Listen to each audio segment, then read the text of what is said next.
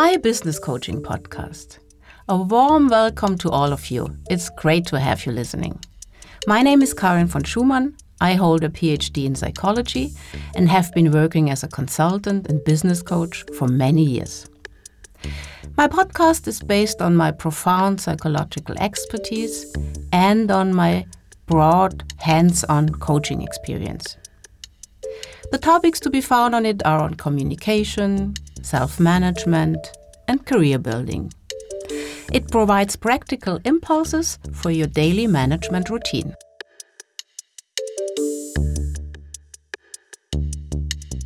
I feel like I'm constantly under observation, especially by myself.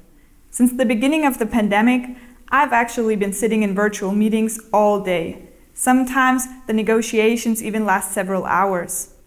I find the feeling of being seen by everyone non-stop really exhausting. And of course, it's not just everyone else. I also observe myself, whether I'm sitting straight or how I appear in comparison to the others. And in the meantime, I'm totally dissatisfied with myself and my appearance. What do I expect from the coaching? I hope for improvements in my body language, my rhetorical skills, but of course, above all, I want to feel more confident again and I want to be satisfied with myself and my appearance.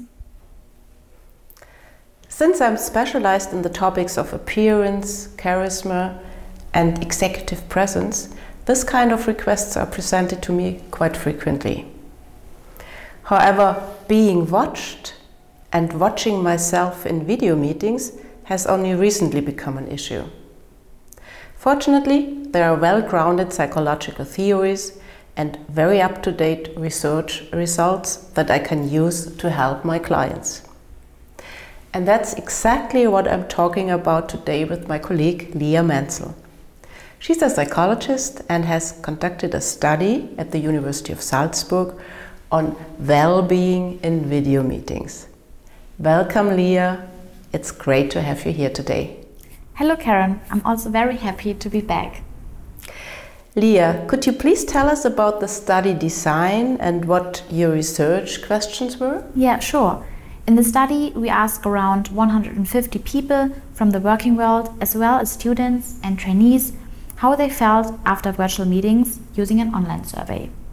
However, it was particularly important that the meetings were video meetings, so that they had their camera turned on, as we wanted to investigate the effects of self awareness on the well being of the participants.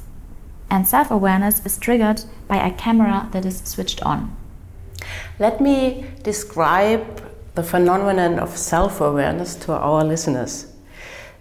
Psychologists define self awareness as observing one's own behavior, for example, with the help of a mirror or a video, and thereby drawing the attention to oneself by seeing ourselves in video meetings, this self awareness is triggered because we observe our behavior constantly and closely.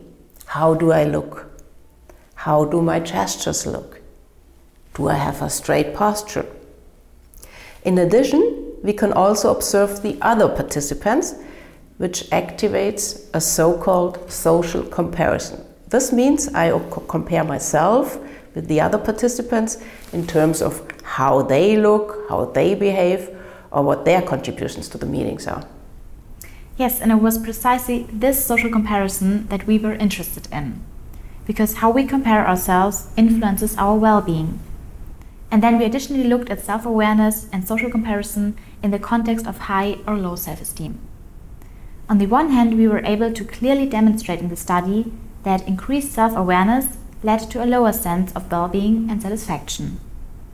And on the other hand, as suspected, this effect was again particularly clear in people with low self esteem. This seems very logic to me, but how do you explain this phenomenon? Mm, well, the underlying processes are really interesting. Depending on whether I have a high or low self esteem, I compare myself differently. So, if I have a high self esteem, and compare myself to others, I tend to focus on where I am better. So, if I observe, for example, that a colleague frequently slips up, speaks too quickly, and seems nervous overall, then someone who has a very high self esteem thinks, well, I surely do that better, I speak slowly and understandably. People with low self esteem, on the other hand, tend to focus on weaknesses that they have in common with the other person.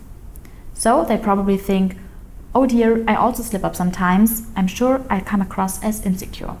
And this, of course, affects well being. Focusing on my strengths and highlighting them when comparing makes me feel better than focusing on my weaknesses. Yeah, and this process is reinforced by the self awareness in video meetings. Could you give us another example? Yes, of course. So, let's say I'm rather insecure and don't feel comfortable speaking in front of an audience. When I have to give a presentation, I get nervous and blush. And because I can see myself now in these video meetings, I notice exactly that my face blushing. Now the pressure increases because I think, oh god, the others can see that too, but I want to come across as confident. Which is why I become even more nervous and red in the face, and my discomfort increases. So it's a negative downward spiral that is triggered by self awareness. Exactly. Mm-hmm. Leah, are there any other negative effects that are typical for video conferencing? Yeah. So, on the one hand, my discomfort in virtual video meetings can also be intensified by the facial expressions of the other participants. Normally, you wouldn't see all the people listening to you in one picture. But with Zoom, you have an exact overview, and if some of them look bored, annoyed, or angry, that can make you feel even less comfortable. And you can also be distracted by your own reflection. For example, when you fix your hair more often and don't quite listen to the others. The results of your study are very much in line with the phenomenon known as Zoom fatigue. Yeah, that's true. Let me explain Zoom fatigue to our listeners. In February 2020, Professor Jeremy Bailenson from Stanford University presented the first scientifically based study on why video meetings are so exhausting and tiring for us, and created the name Zoom fatigue. Professor Bailenson identified four causes for Zoom fatigue, and one of them is exactly the self awareness you have studied. The other reason was described very well by my coachee in the beginning. It is a feeling of being under constant observation.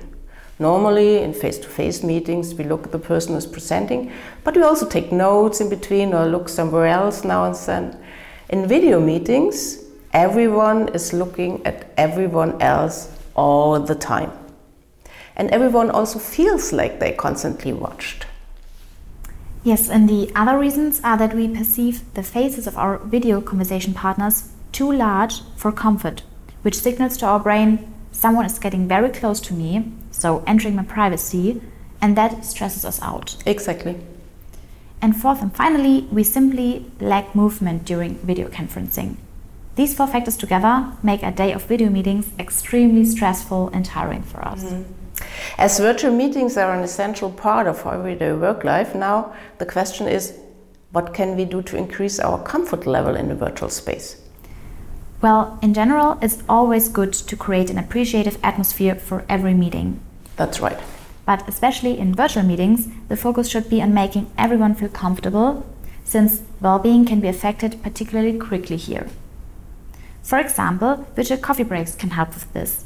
As in virtual meetings, a lot of us tend to start jumping straight into ticking off the lists on the agenda, which can lead to a lack of the informal exchange that usually happens in face to face meetings. And virtual coffee breaks can also increase the feeling of togetherness, which in turn has a positive impact on well being. That's right, and many of my coaches start their weekly team meetings with a virtual coffee and notice exactly these positive aspects that it's good for the team spirit, which has often suffered in the long period of remote working. Mm-hmm. So, is there any advice that you give your coaches? Mm-hmm. In coaching, I, for example, encourage my managers to consider, together with the team, how could we make our virtual meetings more pleasant? In other words, to create an appreciative virtual communication culture. And for leaders, it's also about thinking carefully about whether video chats actually make sense or when audio or perhaps even email chat would be enough. And introducing regular video breaks when Zooming to allow for a non verbal pause. Mm-hmm. Exactly. And each individual participant can apply that. So, really make use of the video breaks and use them actively, for example, by turning away from the screen so that your eyes see something else and you can completely relax your gestures and facial expressions.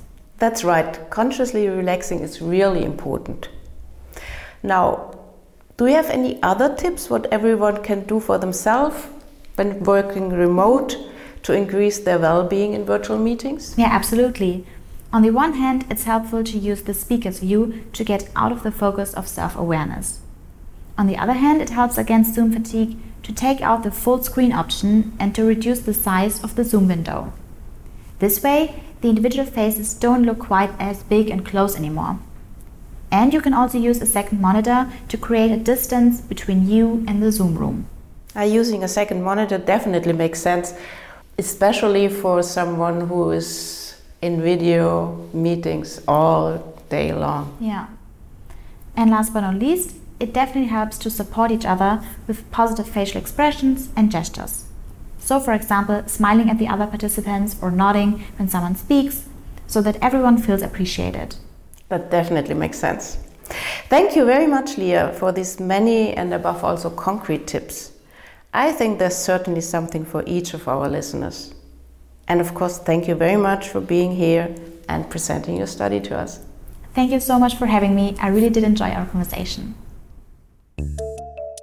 I hope you liked my podcast. If so, I'd be very happy if you share it, like it, or subscribe to it. Just spread the news and keep on listening. I'm looking forward to any of your feedbacks. By the way, you can reread the contents of the podcast and receive additional material on my website www.von-consulting.de. All the best to you and see you soon. Your coach, Dr. Karin von Schumann.